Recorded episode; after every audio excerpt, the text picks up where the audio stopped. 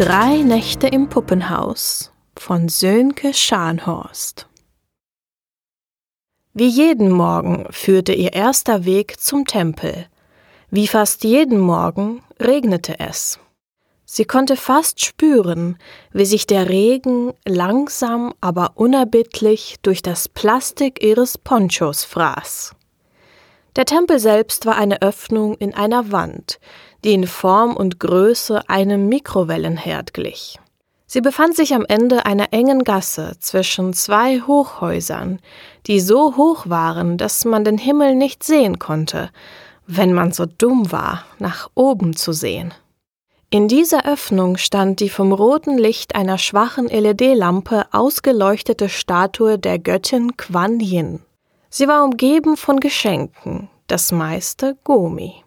Überall in der Gasse saßen Obdachlose an die Wände der Hochhäuser gekauert, unter ihren Ponchos zusammengesunken und umgeben von ihrem Gomi, welches sie zum Verkauf anboten.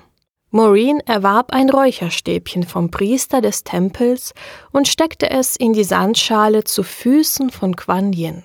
Sie zündete es nicht an, damit der Priester es weiterverkaufen konnte.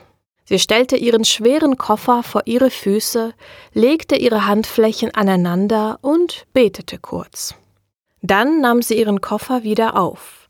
Auf dem Weg zurück betrachtete Maureen das ausgestellte Gumi. Sie kniete sich hin und suchte das Gesicht der Person unter den Ponchos. Erst als sie sicher war, dass sie bemerkt wurde, beruhigte sie den Gumi. Einen alten Datenhandschuh betrachtete sie länger. Er war zwar kaputt, aber sie konnte einige der Chips gebrauchen, also wanderte er für ein paar Credits in ihren Koffer. Hier hatte sie vor einigen Jahren unter einem Poncho Mark entdeckt. Viele hätten Mark als Cyborg bezeichnet, aber für Maureen war Mark ein Mensch im Exoskelett. Sie hatte Mark das Leben gerettet, indem sie ihn ins Puppenhaus geschleppt hatte, um ihn dort zu versorgen. Mandela begrüßte sie Mark am Eingang des Puppenhauses. Mark benutzte immer noch ihren Nachnamen.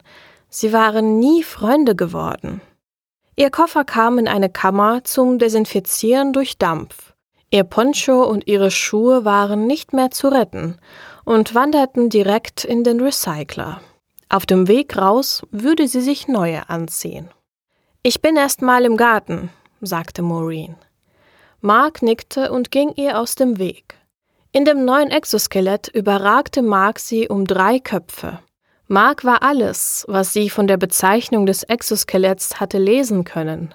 Der Name war geblieben und Mark hatte sie nie über sein bevorzugtes Pronomen aufgeklärt. Mark fehlten Arme, Beine und so ziemlich alles unterhalb der Rippen. Marks gesamte Haut überzogen mehrere Schichten von Tattoos. Das Management hatte seine Abhängigkeit von Schmerzmitteln schnell erkannt und auszunutzen gewusst. Jetzt war Mark für die Sicherheit zuständig. Wer auch immer Mark in die Gassen zum Sterben verfrachtet hatte, hatte dazu einen guten Grund gehabt. Mark war eine unangenehme Person ohne nennenswerte Moral und Skrupel. Bevor der Link-Up beschädigt wurde, war das Puppenhaus ein Konferenzzentrum für die Megacorps und Zaibatsus. Ihre Manager konnten sich von überall in der Welt in die Puppen einklinken und sie über VR steuern. So trafen sich die Manager hier im Sprawl, ohne ihre Büros in Tokio oder Berlin zu verlassen. Sicherer und persönlicher als eine Telekonferenz. Es gab Zimmer für jeden Geschmack, vom sterilen Büro bis zum japanischen oder britischen Teezimmer. Sie schnappte sich ihren Koffer und machte sich auf den Weg zu den Duschen. So früh am Morgen hatte sie die Duschen und eigentlich das ganze Puppenhaus für sich. Mark blieb am Eingang. Die ersten Gäste würden gegen Mittag kommen. Sie zog sich aus, warf die Kleidung in den Recycler, der Automat begann zu surren und druckte ihre neuen, identischen Kleidungsstücke. Dann drehte sie das heiße Wasser ganz auf und trat unter die Dusche. Auch das Wasser in den Duschen war zu 100% recycelt. Nach der Dusche ging sie in den Garten. Dort machte sie sich ihren ersten Aufguss des Tages und trank ihn in kleinen Schlucken. Abgesehen von mehreren jahrhundertealten Bonsais war sie allein. Diese waren die einzigen Bäume, die sie von etwas anderem als von Bildern her kannte. Sie genoss den Asam, die Stille, die Ruhe und die Bäume. Sie bezweifelte, dass es irgendwo dort draußen noch Wälder gab. Jeder mit dem nötigen Geld hatte der Erde schon längst den Rücken gekehrt.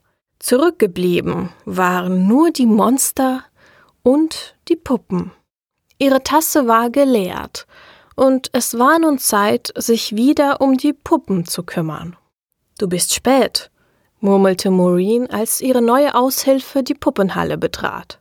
Die Studentin arbeitete mit Maureen erst seit wenigen Wochen und war bisher noch nie zu spät gekommen. Außerdem trug sie heute eine verspiegelte Sonnenbrille mit kleinen Gläsern. Maureen hatte gleich eine schlechte Vorahnung, sagte aber erstmal nichts. Sorry, Maureen, entschuldigte sich die Studentin, während sie sich die Hände desinfizierte. Ist egal, komm her, erwiderte Maureen. Ich brauche deine Hände. Halt hier bitte zu. Vor den beiden Frauen lag der nackte Körper einer jungen Frau auf einem Rollwagen aus rostfreiem Edelstahl. Die Puppen sehen inzwischen so lebensecht aus, sagte Maureen. Wenn wir heute nicht drei identische davon hier hätten, würde ich darauf wetten, dass es Menschen sind. Halt hier mal zu. So? Fragte die Aushilfe. Maureen nickte und verklebte einen langen Riss im Bauch der Puppe.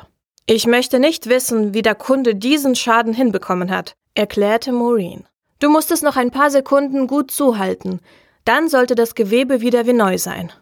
Sieht für mich nach einem Messer aus, aber warum sollte ein Kunde mit einem Messer auf eine Puppe losgehen und ihr so eine Wunde zufügen? fragte die Studentin. Rose, es ist ein Riss und keine Wunde. Was die Kunden mit den Puppen tun, ist ihre Sache. Wir müssen sie nur wieder herrichten. Meistens reicht es schon, sie auszuwaschen. Fang du mit der nächsten an. Ich mach die hier fertig, sagte Maureen. Rose nickte und ging zum nächsten Rollwagen. Dort lag eine weitere nackte Puppe. Sie begann den Körper mit einem Schwamm zu waschen und spülte die Körperöffnungen mit einem Schlauch aus. Sie suchte und fand etwas im Rücken der Puppe. Ein kurzer Ruck ging durch die nackte Gestalt, gefolgt von einem Summen. Dann war es wieder still, und über den Bildschirm des Tablets liefen Daten. Du musst ein paar Gelenke unterspritzen, ansonsten ist die okay. Der nächste Kunde hat ein bestimmtes Profil beantragt. Maureen sah von ihrem Tablet auf und musterte den nackten Körper.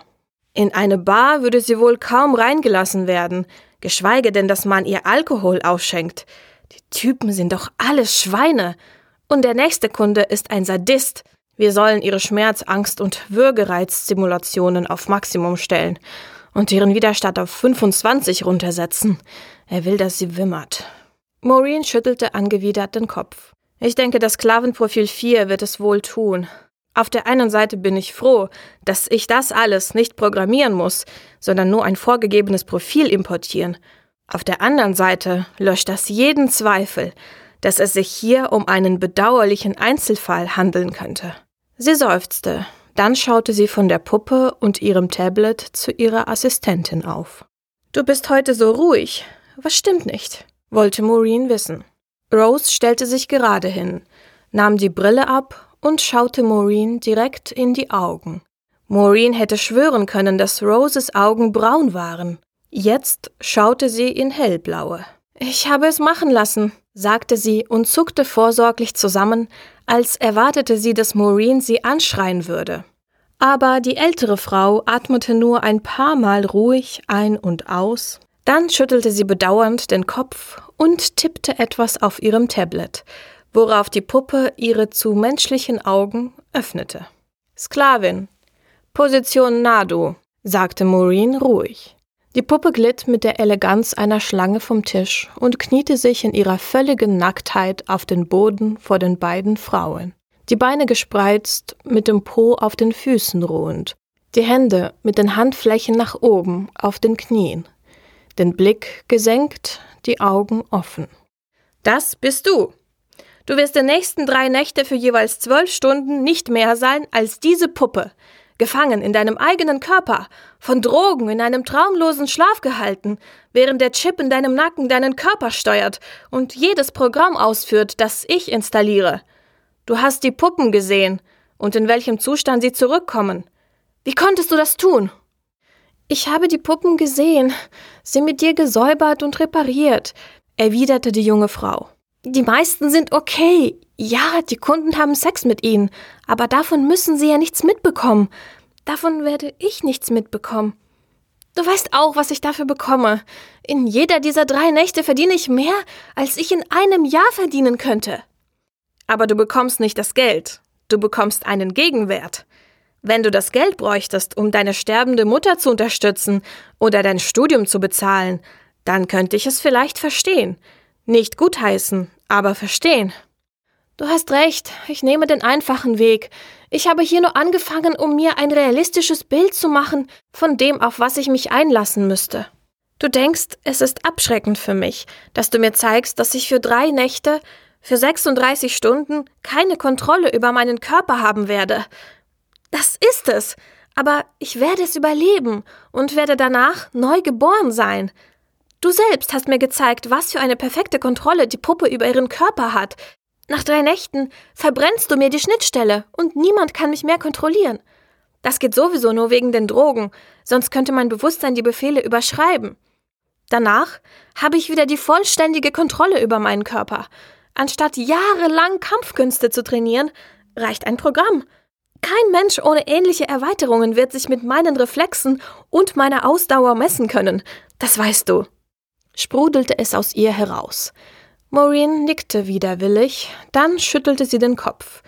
In Roses Augen sah Maureen um Jahrzehnte gealtert aus. Was hast du sonst noch machen lassen? Es hat sich schon lange niemand mehr auf drei Nächte eingelassen. Dafür musst du mehr bekommen haben als nur den Chip. Ohne den würde das Ganze auch gar nicht erst funktionieren. Molly zeigte auf ihre Augen und Maureen nickte. Die haben natürlich keine Aufzeichnungsmöglichkeit, aber ansonsten alles. Nachtsicht, Zoom, irgendwelche Analysefeatures. Maureen schüttelte wieder den Kopf. Was ist, wenn sich jemand in deine Augen hackt? Du kannst da nicht mehr sicher sein, was du siehst. Mädchen, musste das sein.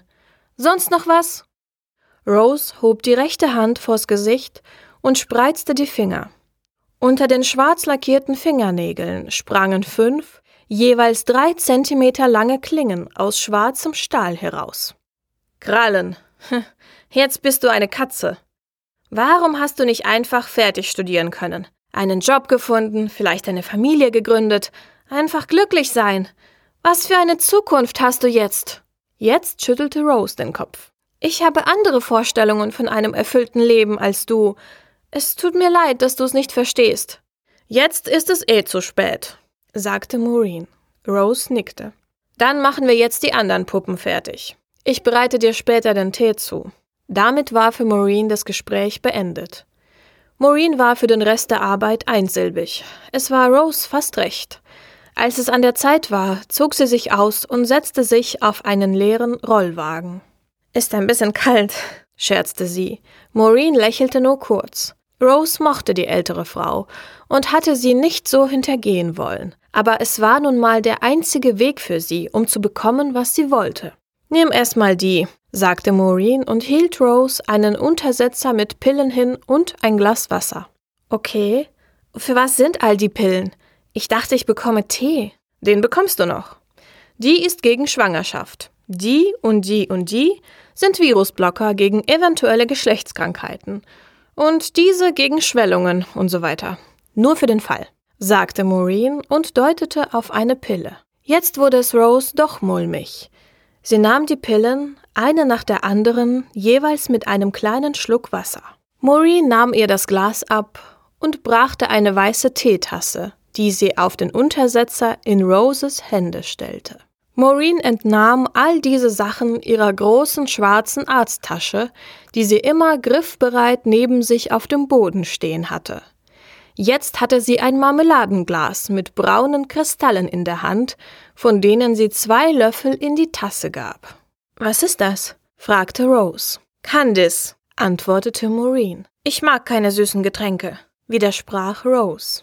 Glaub mir, diese bittere Medizin braucht Zucker, sagte Maureen. Rose nickte kaum merklich. Sie wollte, dass es jetzt schnell vorbeiging. Aus einer Thermosflasche goss Maureen Tee in die Tasse. Rose roch aromatischen Darjeeling. Maureen reichte Rose einen silbernen Löffel, mit dem sie den Tee umrührte. Er dampfte. Es war ein fast hypnotisches Erlebnis. Rose überlegte, ob das Schlafmittel vielleicht schon bei den Pillen gewesen war. Dann hatte Maureen plötzlich ein kleines Päckchen in der Hand, das sie aufriss und ein gelbes Pulver in den Tee schüttelte. Du kannst es jetzt trinken, sagte Maureen.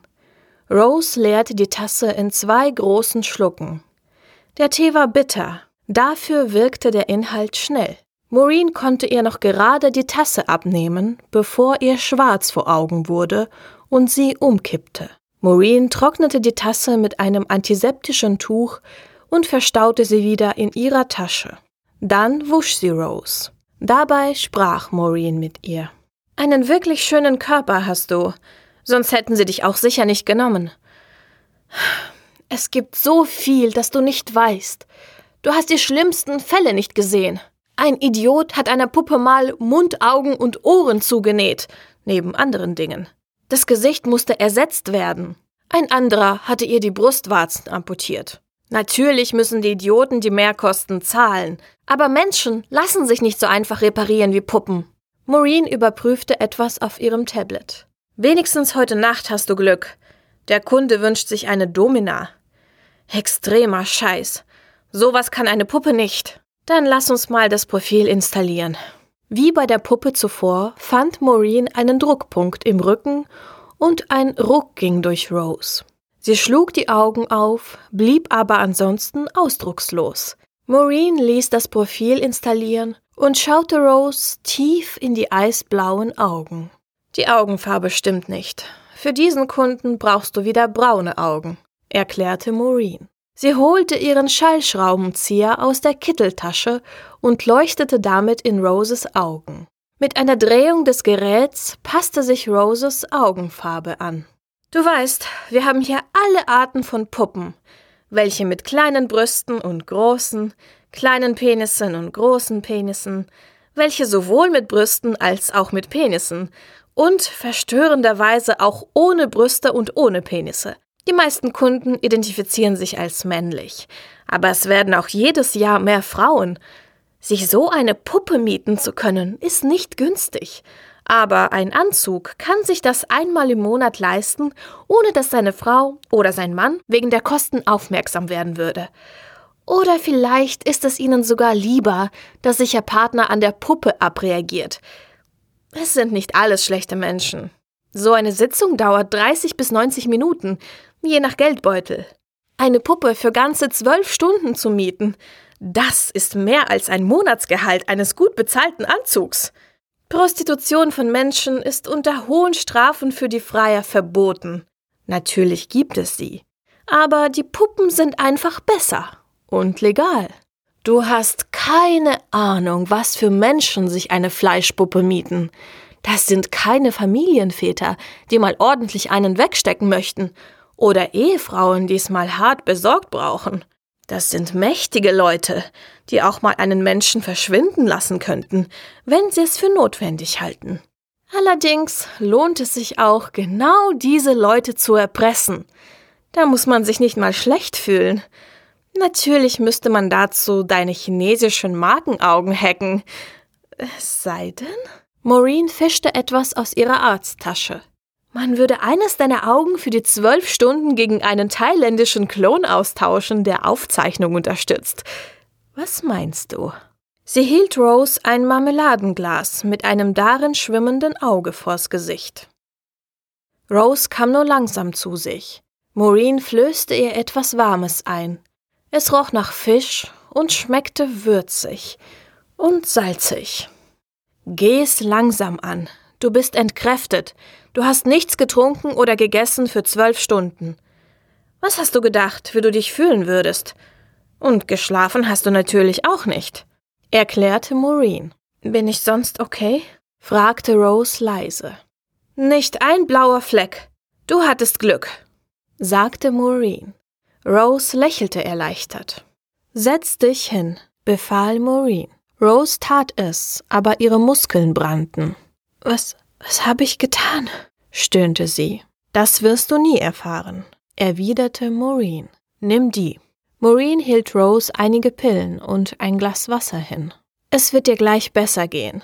Du hast noch zehn Stunden, bevor du wieder hier sein musst. Auf der anderen Straßenseite ist ein Kapselhotel, das New Rose Hotel.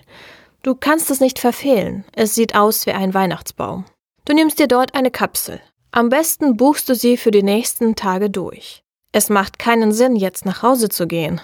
Ich habe gesehen, du hast eine Tasche mit ein paar Sachen. Wenigstens warst du nicht absolut unvorbereitet. Sie machte eine Pause und sah sich ihre Assistentin genau an. Ich bring dich rüber. Du schaffst das nicht allein.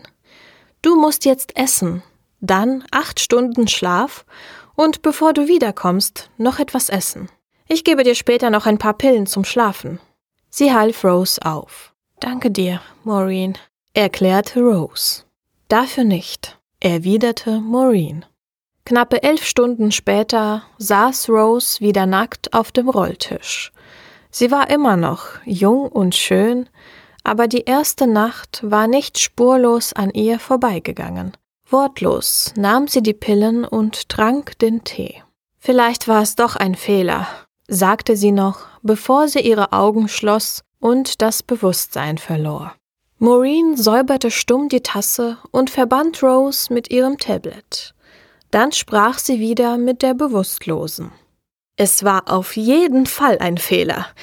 Ich habe die Aufnahmen der letzten Nacht ausgewertet, und das ist hervorragendes Material. Das ist mehr als genug, um sich zur Ruhe zu setzen. Ich werde noch mal sechs Monate verstreichen lassen, dann kündige ich und werde auf eine lange Reise gehen.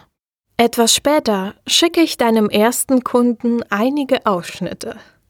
Mal sehen, was es ihm wert ist, dass sie verschwinden. Vielleicht wende ich mich auch gleich an seine Feinde. Ich hoffe nur, dass du bis dahin auch weit genug weg bist. Denn natürlich werden sie denken, dass du etwas damit zu tun hast.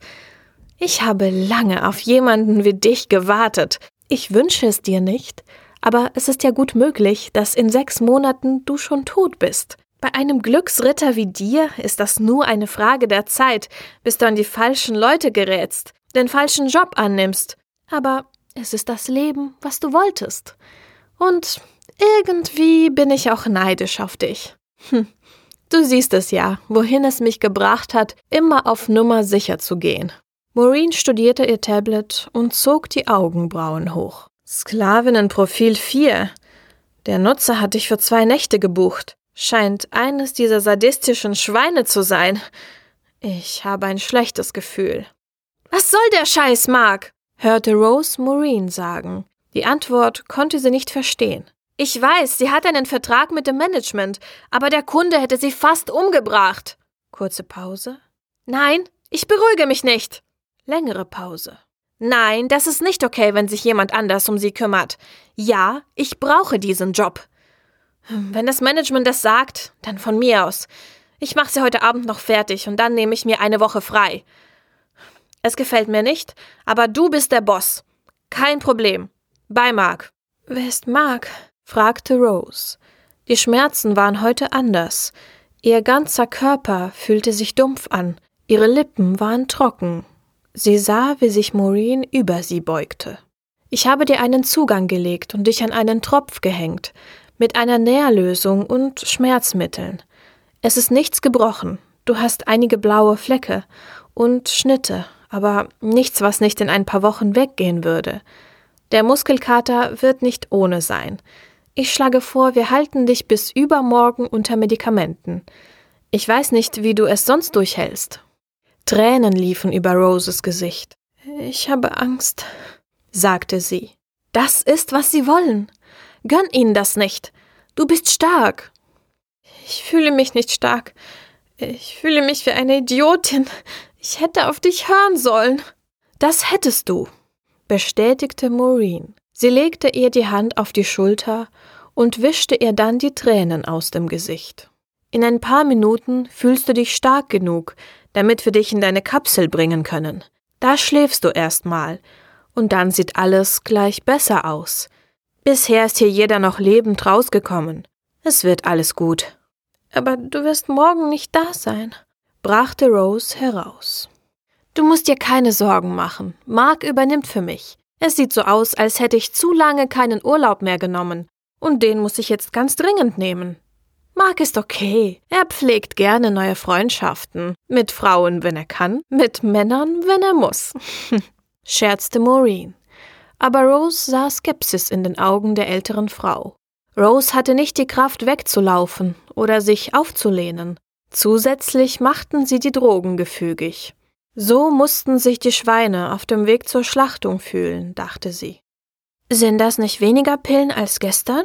fragte Rose Stunden später, als sie wieder nackt auf dem Rollwagen saß. Sie war nur halb bei Sinnen. Sei ein braves Mädchen und nimm sie, sagte Maureen. Rose schluckte die Pillen, dann flößte Maureen ihr den Tee ein. Jetzt war es Maureen, der die Tränen in den Augen standen. Kaum hatte Rose das Bewusstsein verloren, da drückte Maureen den Rücken durch und sammelte sich. Sie verband Rose mit ihrem Tablet und sprach zu ihr. Ich glaube nicht, dass du das Sklavinnenprofil noch brauchst. Ich lass dir deine Augen. Ich habe gesehen, was er mit dir gemacht hat, und er hat nicht vor, dich am Leben zu lassen. Mark weiß das. Was für Schweine! Beide! Der Kunde muss extra bezahlt haben. Ich habe davon gehört, aber bisher kam hier wirklich noch jeder lebend raus. Bis heute. Wenn ich etwas sage, dann werden sie mich auch aus dem Weg räumen. Ich wollte eh verschwenden. Es tut mir nur leid, dass ich mich nicht von dir verabschieden kann. Mit ihrem Schallschraubenzieher machte sich Maureen zuerst an Roses Augen, dann an ihrem Rücken zu schaffen. Auf dem Tablet leuchteten Warnungen. Dann brach die Verbindung ab. Niemand soll jemals mehr die Angst in deinen Augen sehen können, sagte Maureen zu den nun chromverspiegelten Augen von Rose. Du kannst dich nicht bewegen, aber du solltest mich jetzt hören können. Du bist bis zu Brand voll mit Kampf- und Strategieprogrammen. Ich habe dir mein Spezialüberlebensprofil geladen. Die Ortung und der Remote-Zugriff sind physisch entfernt. Dein Körper ist bis zum Maximum aufgeputscht. Ich habe deine Tasche mit all deinen Sachen aus dem New Rose Hotel geholt. Sie befindet sich unter dem Rollwagen. Es liegt jetzt an dir. Er wird sich mit dir Zeit lassen wollen. Etwa in 30 Minuten wirst du volle Kontrolle über deinen Körper erlangen. Bis dahin wird er kaum mit dir angefangen haben. Je länger du damit warten kannst, ihn umzubringen, je weiter kann ich weg sein. Aber mach dir keine Gedanken, ich habe mich auf diesen Tag schon lange vorbereitet. Ich werde es schon schaffen. Und wenn nicht, es war meine Entscheidung, dir zu helfen. Du hast dich für dein Leben entschieden und ich mich für meins. Eins noch, es wird nicht ausreichen, nur den Typen und seine Bodyguards kalt zu machen. Du musst ein Blutbad anrichten. Nur so stellst du sicher, dass sie nicht auf die Idee kommen, dir gleich ein Todeskommando auf den Hals zu jagen. Es wird allerdings nicht lange dauern, bis es ein Kopfgeld für dich gibt. Maureen machte eine Pause, dann sagte sie Damit du's hier rausschaffst, habe ich dir eine falsche Identität besorgt. Es ist eine von meinen. Ich habe dann eine weniger, aber damit komme ich klar. Sie ist wirklich gut. Also schmeiß sie nicht weg. Wenn du fertig bist, Wisch dir das Blut ab, zieh dich an und nimm ein Taxi zum Flughafen. Nimm den ersten Flug ins Ausland und schau nicht zurück. Hm, bei deinem neuen Namen dachte ich erst an Sandy, aber dann fand ich Molly besser. Wenn du das hier überlebst, dann bist du Molly. Molly Million. Sie hörten Drei Nächte im Puppenhaus von Sönke Scharnhorst. Gesprochen von Maria Arato. Eine Produktion von podyssey.de